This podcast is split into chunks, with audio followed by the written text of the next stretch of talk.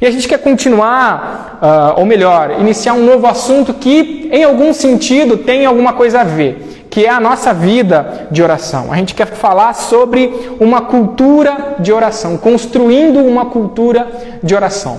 Como vocês, a maioria, acho que todos aqui, né, cresceram praticamente aqui na igreja, ouviram já talvez inúmeras e inúmeras vezes uh, o pastor ou o líder ou alguém dizendo que nós deveríamos orar.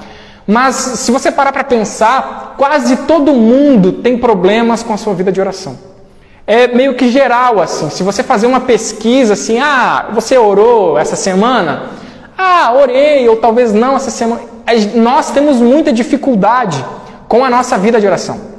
Nós pecamos muito. Se tem uma área em que nós pecamos, é com a nossa vida de oração. E algo que eu disse já alguns meses atrás, algumas semanas atrás, que, naquele, quando nós falamos sobre vida devocional, era que nós não, caí, nós não caímos, né?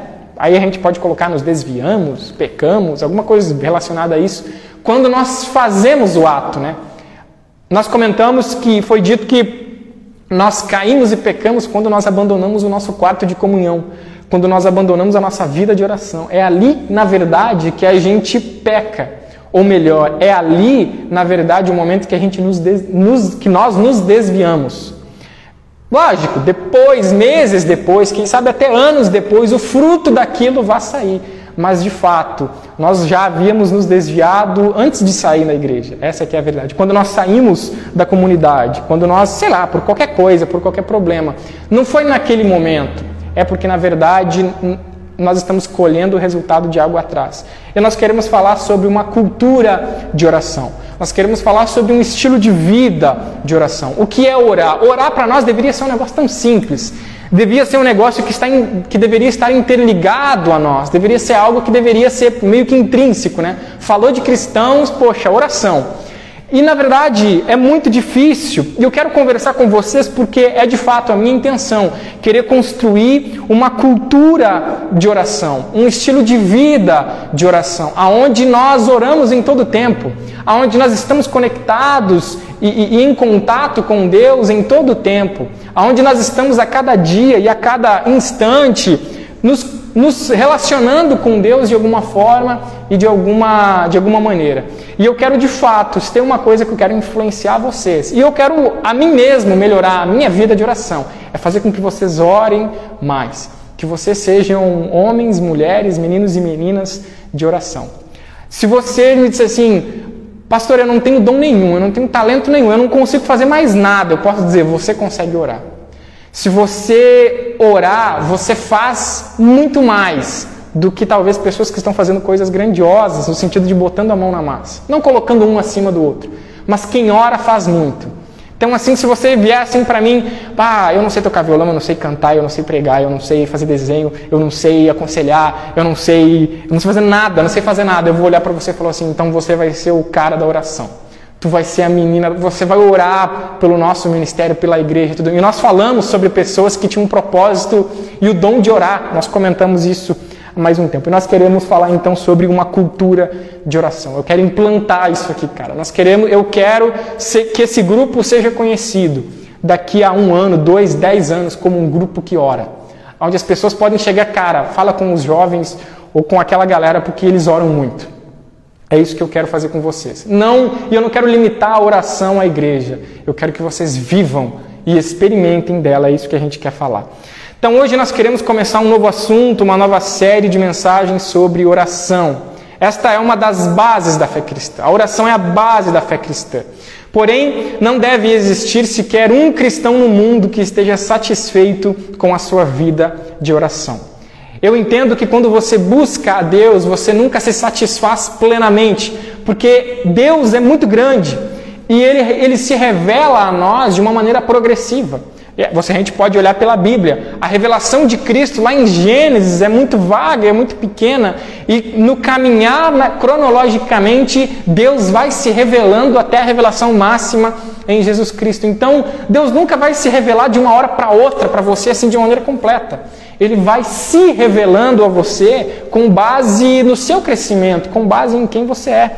Então, isso porque a vida cristã consiste em conhecer a Deus, que embora seja humilde, se revela a nós, mas que a cada instante se torna mais profundo. Conhecer a Deus é um relacionamento profundo. Por isso, pode passar o próximo.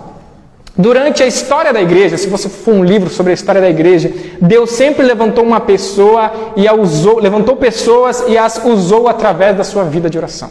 Deus levanta pessoas que oram. Deus toca em pessoas a orar para daí sim colocar elas para agir.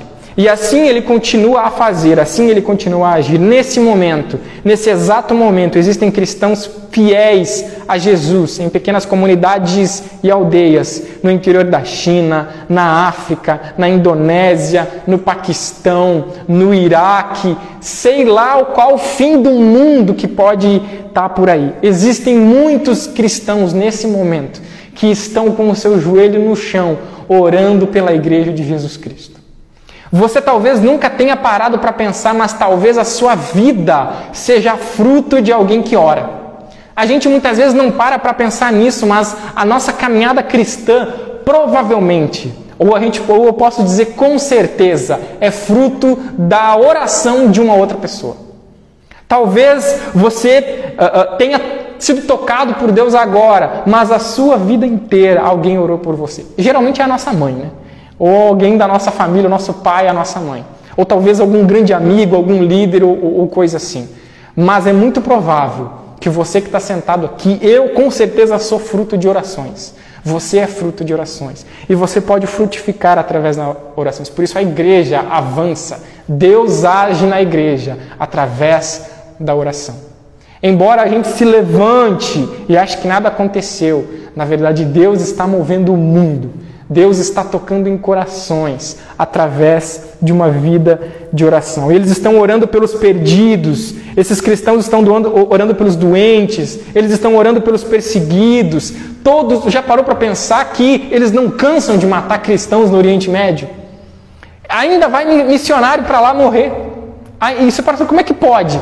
Fruto de oração. Como é que a igreja não morre lá na Indochina, no interior da China, porque lá há pessoas que oram e há pessoas que oram por aqueles irmãos. Por isso que o reino sempre avança, porque Deus age através da oração. Pessoas estão sendo sustentadas pelas orações umas das outras. Por isso, Jesus quer uma casa de oração.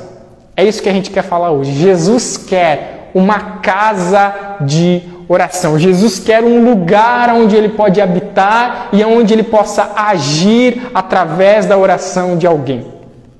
E a minha intenção é fazer com que nós sejamos esse grupo de pessoas, nós sejamos a juventude, nós sejamos jovens que oram que se colocam diante de Deus e se relacionam com Ele. Por isso, durante toda a Bíblia, Deus fala sobre o seu templo, que, como o seu templo deveria ser construído. Para para pensar lá na construção do templo, lá no Antigo Testamento. Deus dá ordens para Moisés. Ele descreve o tamanho, a largura, o que devia ter, né, as estátuas dos querubins, a arca da aliança. Deus dá sobre medida. Para para pensar, até na arca de Noé, Deus dá as medidas para que aquele templo pudesse ser construído. Depois com, com Salomão, depois que Davi tem todas aquelas instruções, Salomão também constrói o templo de Salomão com as medidas dadas por Deus. Por isso, durante toda a Bíblia, uh, Deus fala sobre o seu, como o seu templo deveria ser construído. Hebreus 8,5 diz: Os quais servem de exemplo e sombra das coisas celestiais, como Moisés divinamente foi avisado, estando já para acabar o tabernáculo, porque foi dito: Olhe e faze tudo conforme o modelo que no monte te mostrei.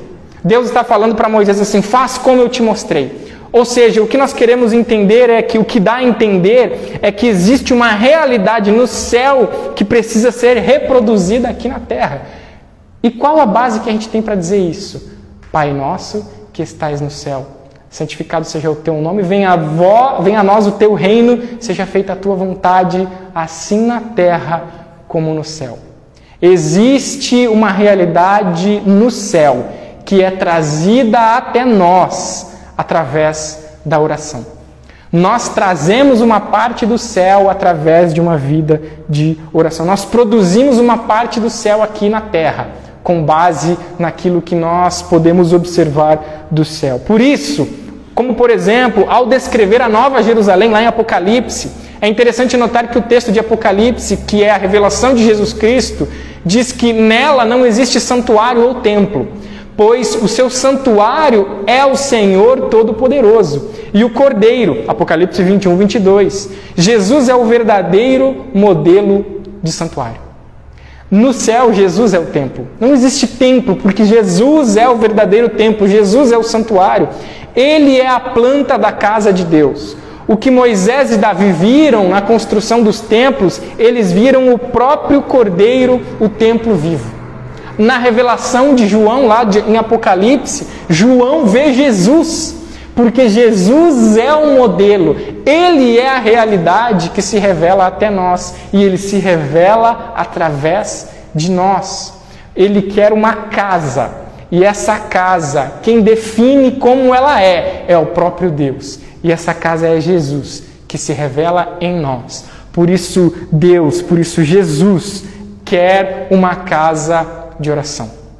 Assim como no Antigo Testamento, eh, eh, Deus vinha dentro do Santo dos Santos para falar com um sacerdote e todo o povo ficava ao redor esperando o sacerdote, o profeta, sair para que ele pudesse avisar a mensagem de Deus. Hoje, Deus quer continuar habitando num templo, mas esse templo não é mais construído por mãos humanas. Esse templo é eu e você. Ele quer uma casa de oração. E a casa onde ele quer habitar é você. Ele quer que você seja um sacrifício vivo. Por isso, no próximo slide, Jesus é a pedra angular, ou melhor, o fundamento da casa, a pedra que sustenta, né, a viga que sustenta a casa.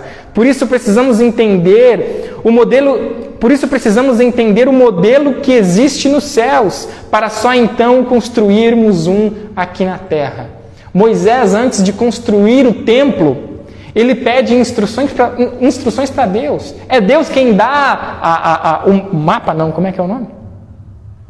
Planta. É Deus quem dá a planta.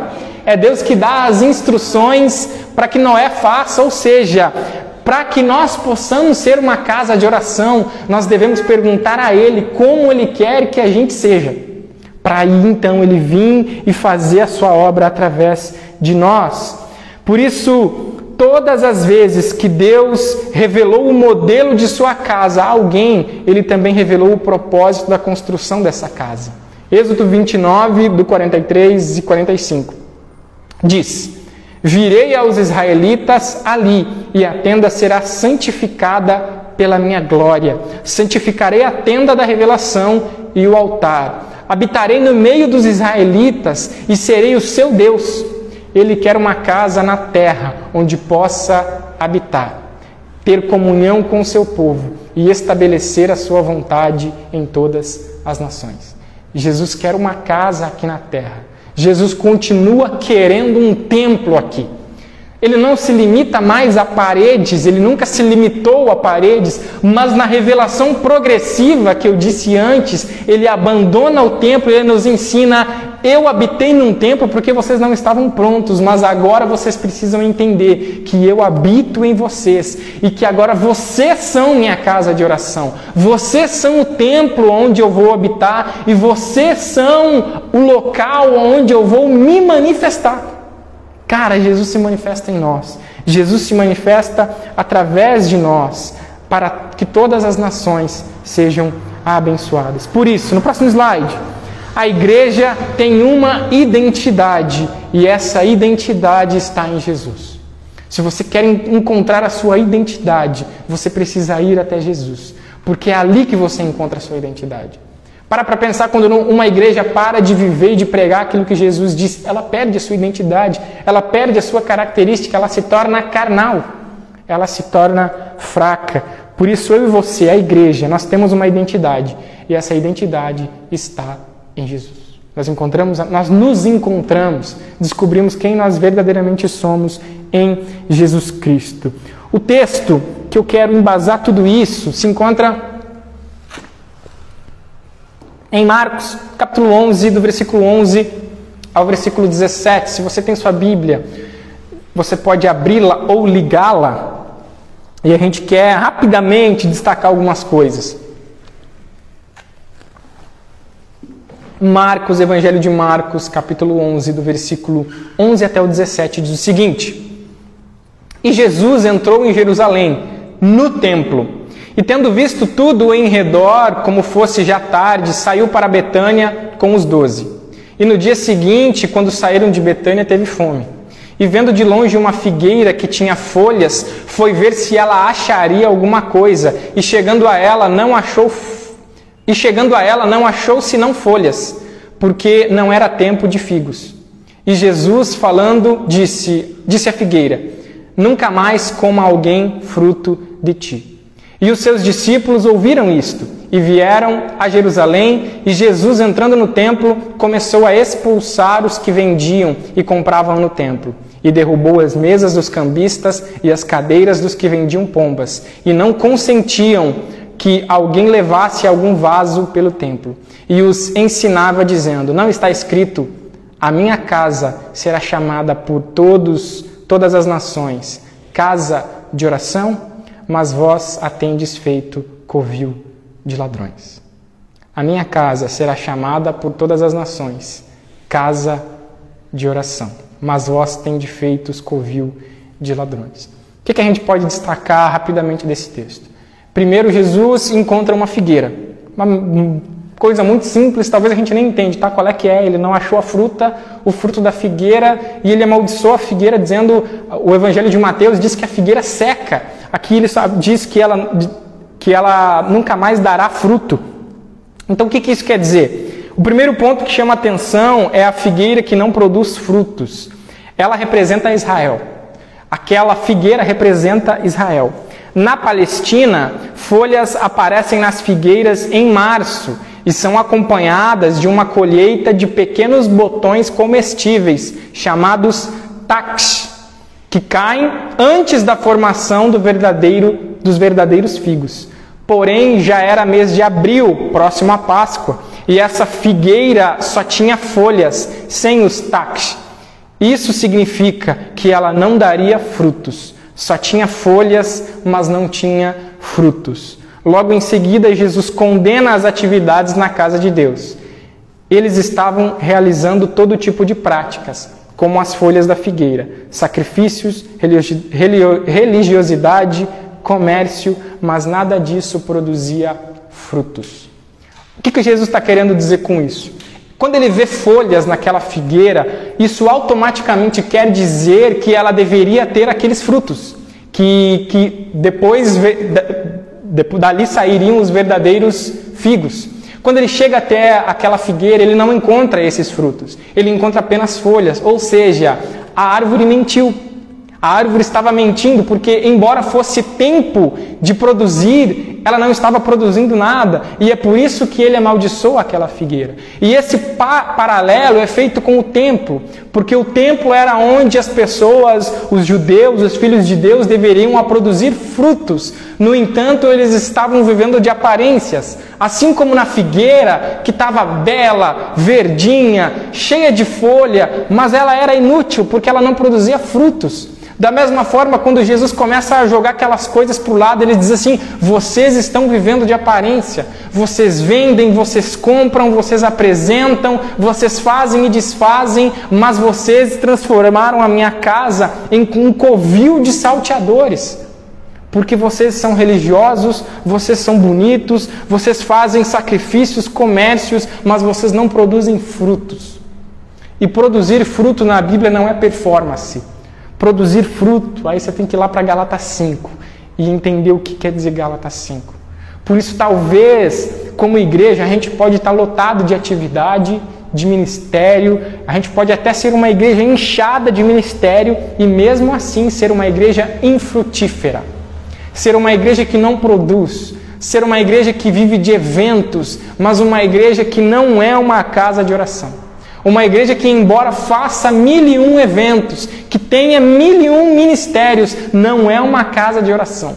Uma igreja que se reúne para todo que é tipo de festa, para todo que é tipo de, de coisas, entre aspas, legais, mas que não consegue se reunir para orar, que não consegue se reunir para simplesmente louvar e glorificar a Deus pelo que Ele é, não pelo que vai ter. Ele olha para aquele povo que estava dentro do templo e diz: Vocês transformaram esse lugar num covil de salteadores. Sabe quem, quem nós somos nessa parábola? Aqueles a quem Jesus toca do templo. Porque se, eles deveriam estar produzindo frutos. Assim como a gente pode dizer, está na hora de nós produzirmos frutos também.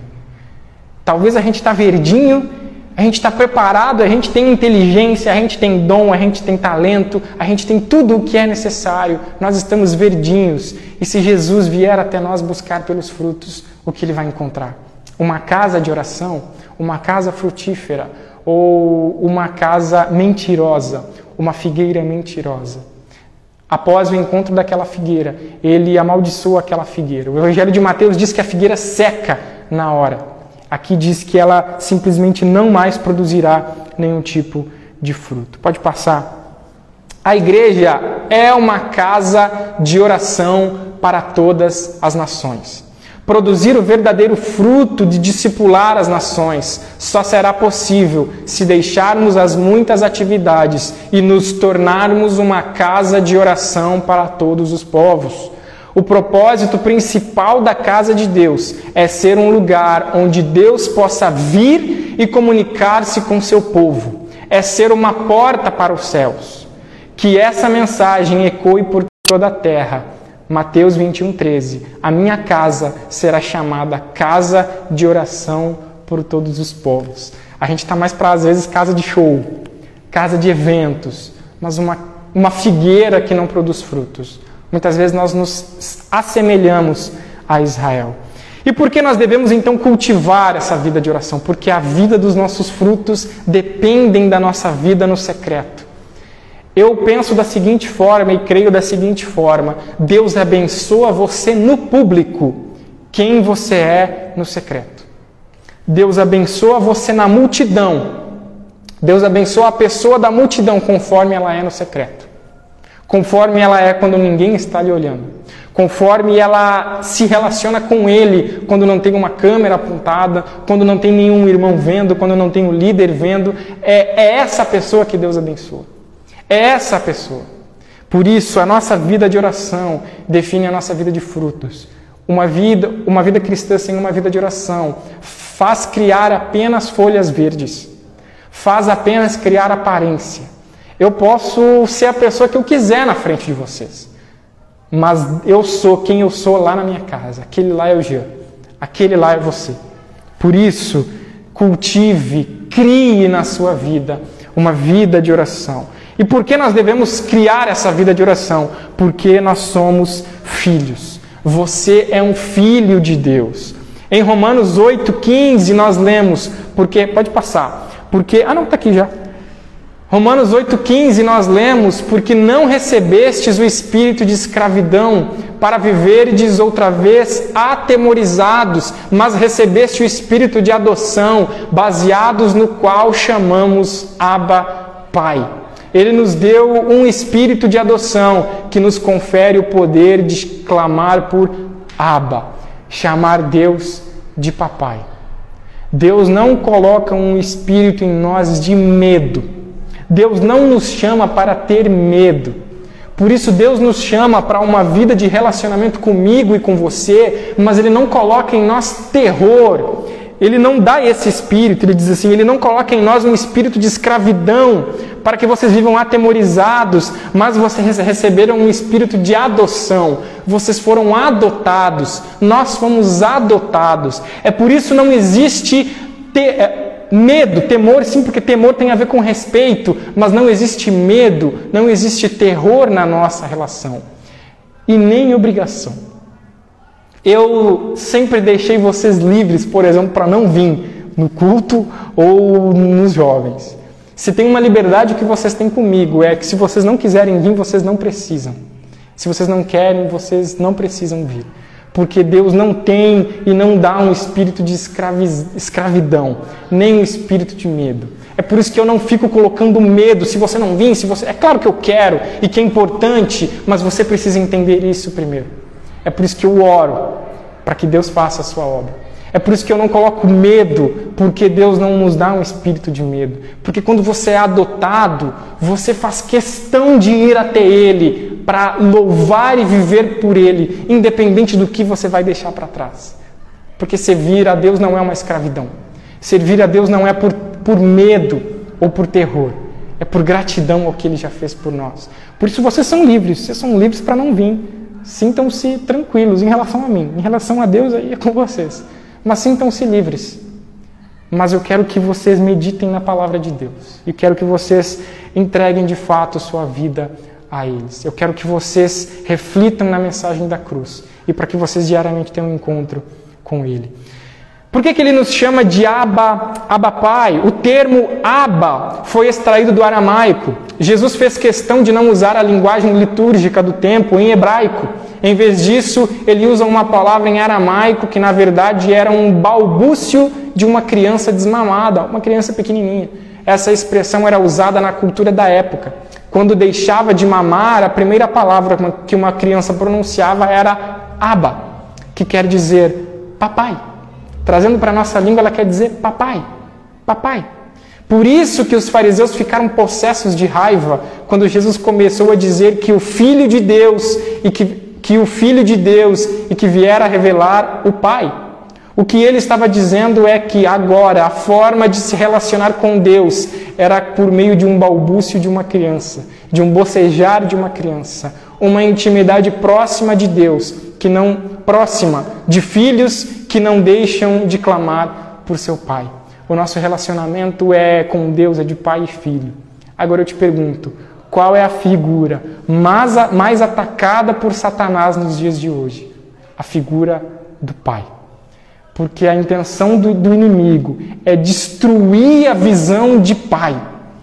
Eu trabalhei já com, tive a, a oportunidade de trabalhar com crianças abandonadas. E olha que triste que era, cara. Nós tínhamos que tomar o cuidado de dizer para aquelas crianças que Deus era Pai. Nós, não, nós tínhamos que tomar um cuidado depois só de um tempo, porque quando nós falávamos para elas, Deus é Pai, qual é a figura que eles tinham de Pai? Sei lá, o cara que batia, que abusava dela, que maltratava ela. Por isso, se tem uma figura que é atacada nos dias de hoje, é a figura do Pai. O, e também da mãe, obviamente mas porque Deus, o nosso relacionamento com Deus é de pai e filho. E se esse relacionamento está bagunçado aqui na terra, automaticamente o nosso relacionamento com Deus é atacado. Porque nós vamos ter muita dificuldade de entender o que é um relacionamento de pai e filho. É por isso que nós devemos, e Deus se revela de uma maneira progressiva conosco. Mas os fariseus, porque os fariseus não tinham a, a noção de entender que agora eles poderiam chamar embora um ser furioso em poder, grandioso em glória, um Deus santo, poderia ser chamado de papai. Meu papai. Você pode chamar Deus de meu papai, assim como Jesus começou e nos ensinou na oração. Pai nosso que estás no céu. Papai. Nós podemos chamar Deus de uma maneira mais íntima, de que usada por um ser mais inocente, que quer tentar se relacionar com o seu pai. E não há talvez motivo ou razão para um homem se sentir alegre e completo quando o seu filhinho de colo diz papai. Eu ainda não tenho filhos, mas eu fico imaginando o que é uma criancinha na mão dizer papai. Talvez esse, eu creio que esse seja o mesmo sentimento de Deus. Por isso, quando nós nos ajoelhamos, ou sentamos, ou deitamos para orar, ou caminhamos para orar, quando nós chamamos Ele de Papai, eu creio que Ele se alegra na nossa presença. E Ele diz: O que foi, meu filho? O que foi? Por isso, Ele quer ser chamado de Pai. Ele quer e nos dá uma intimidade próxima de filhos que não deixam de clamar por seu pai. Por isso, cada palmada que ele nos dá tem a finalidade de, nos tornar participantes de sua santidade, pois quem não passa pela disciplina são bastardos. Ele é um pai que disciplina, pois ama muito. O Abba tem um amor compenetrado e furioso por sua vida. Sendo assim, ele está removendo tudo o que impede o amor e ou melhor, ele está removendo tudo o que impede o amor e continuará a fazê-lo até obter sua atenção total. Deus quer a sua atenção.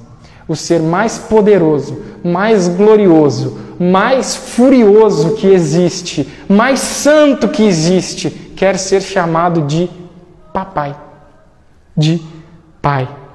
É por isso que nós somos filhos. E por último, nós somos e temos um chamado sacerdotal.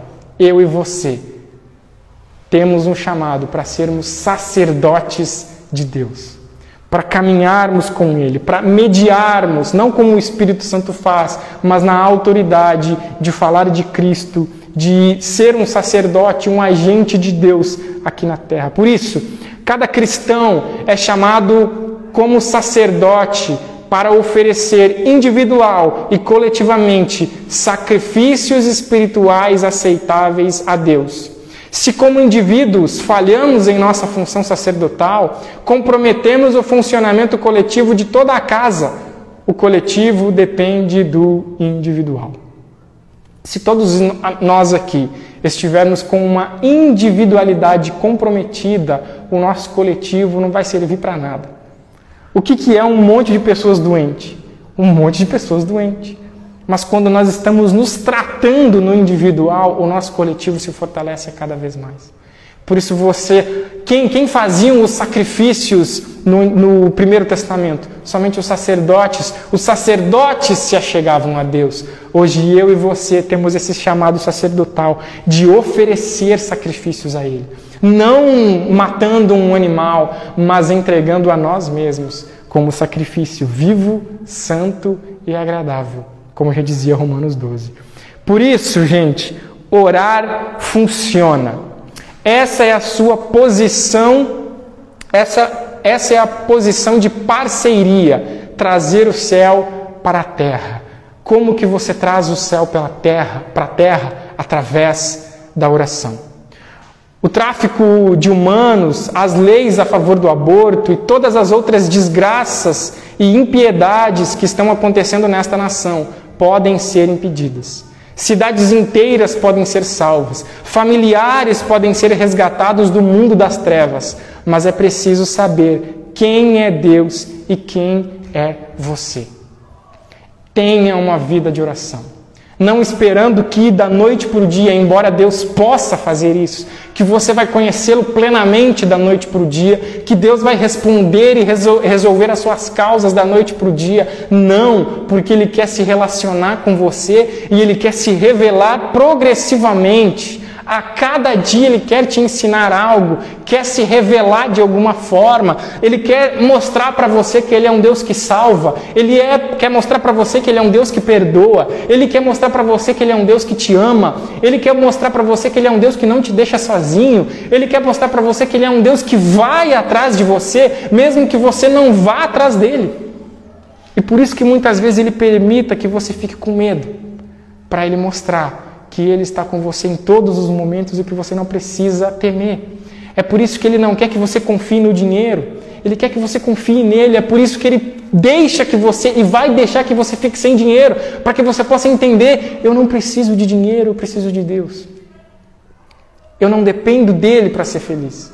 É por isso que ele vai deixar você passar por crises, para ele resolver a sua crise, para você entender que você precisa dele. Assim como o bom pastor, que tendo 99, 99 ovelhas, deixa as 99 e vai atrás daquela única que está perdida. E quando ele encontra, o que ele faz? Ele coloca ela nos ombros e leva, e ele se alegra com aquilo. Mas também ele é aquele pai que fica na janela, esperando o filho voltar. Ele é os dois. Talvez Jesus vá ao teu encontro e te resgate mas Ele também é o Deus que todos os dias vai olhar na janela para saber se você está voltando. O mais intrigante nessa história do filho pródigo é que ele não se arrepende quando ele volta, ele se arrepende quando ele vê o pai na janela, porque ele descobre que o pai estava o esperando. Porque qual era o argumento do filho pródigo? Eu vou voltar E eu vou negar, eu vou, eu vou pedir para ele: não, eu não preciso mais ser o seu filho, eu quero ser teu servo, porque lá pelo menos eu tenho comida. Ele voltou porque ele estava com fome, não porque ele estava arrependido. Mas quando ele vê o pai indo ao encontro dele, ele falou: Eu não acredito que ele está me esperando. Eu não acredito que todo dia ele estava na janela. Ali ele se arrepende, quando ele conhece o amor do pai. Por isso, Deus quer se relacionar com você através de uma vida de oração. Você diz assim: Eu não sei orar, você não precisa saber. Você só precisa, você sabe falar. Se você sabe pensar e falar, você já sabe orar. Por isso, Deus, você precisa conhecer a Deus. E você irá conhecer a Deus através de uma vida de oração. A principal identidade da igreja é ministrar ao Senhor. O seu trabalho, o que você faz, seja ministerial, seja secular, é a sua identidade secundária. Por isso, você é médico? Não.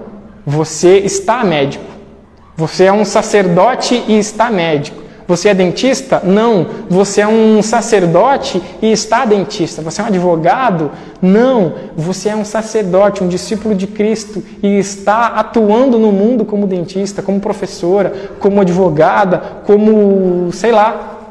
Nós, a nossa identidade não é a nossa identidade terrena, mas é a nossa identidade celestial. Por isso, o poder da oração não está naquele que a faz, está no poder de quem escuta. A nossa oração não é para mudar a opinião de Deus. A nossa oração é para mudar o nosso próprio coração. Por isso, o poder não está em quem ora, o poder está em quem ouve. O poder é, está em quem está a nos escutar. Você não precisa ter palavras bonitas para falar com Deus. Se você for sincero, Ele está disposto a te ouvir. Por isso, nossas orações devem ser encaradas como um bombardeio na região do nosso alvo. Elas são bombardeadas pelo alto para que as tropas possam avançar. As pessoas podem não te ouvir e rejeitar suas palavras, mas não podem fazer nada contra as suas orações. As pessoas podem rejeitar o que você é e podem rejeitar o que você diz, mas elas não podem rejeitar e não podem fazer nada, absolutamente nada, contra as suas orações. Quer ver o mover na vida de, na vida de alguém? Quer ver o mover de Deus na vida de alguém? Ore por ela. Esse ano eu vou orar pelo fulano e pela ciclana, e você vai ver no final desse um ano o que Deus começou a fazer na vida dela. Eu ouvi história de pessoas que foram alvos de orações durante anos até que elas pudessem se converter. A oração abre portas, a oração escancara portas. Na oração nós nos acalmamos, na oração nós confiamos, na oração nós descansamos, na oração nós dizemos: Senhor, eu não sei resolver, resolve você. Como diz aquela musiquinha que a gente, can... que a gente cantou esses tempos atrás. É teu, somente teu, o teu trabalho. Todo o trabalho. Já o meu trabalho é descansar em ti. Nós entregamos tudo através de uma vida de oração. Por isso eu quero incentivar essa cultura de oração. Nós quer, eu quero que o nosso grupo seja conhecido como um grupo e como pessoas que oram. Sem que eu precisa pedir, vamos orar pelo fulano, vamos orar pelo ciclano, mas que vocês sejam pessoas de orações que vocês possam chegar um para o outro e dizer assim: Estou orando por você. Fique tranquilo.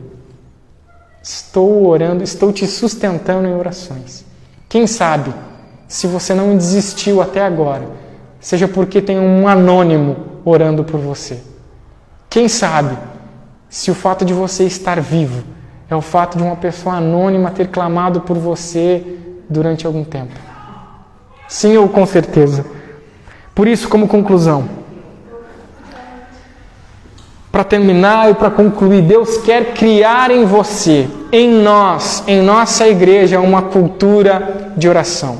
Ele quer que oremos o tempo todo. Efésios 6,18. Orando em todo o tempo, com toda a oração e súplica no Espírito, e vigiando nisso com toda a perseverança e súplica por todos os santos. E em 1 Tessalonicenses 5,17, Paulo diz: orai sem cessar. Por isso, aprenda a orar.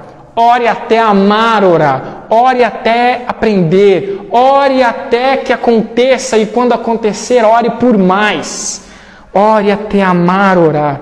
Ore por sua família, ore por seus pais, ore por seus amigos, chefes, professores, ore por enfermos, ore por incrédulos, ore por conversão, ore por arrependimento, ore para que Deus te use, ore para que Deus faça a vontade dele em sua vida. Seja você uma casa de oração e faça parte de uma casa de oração. Você é a casa ao qual Deus, Deus quer chamar de casa de oração. Por isso, que seja algo cultural na sua vida. O que, que é cultura? É um costume local. Que a nossa cultura local seja orar. Orar por nossa cidade, orar por nossos irmãos, por nossos amigos, independente de quem seja. Nós queremos construir uma casa de oração. Nós queremos ser essa casa de oração. Vamos orar.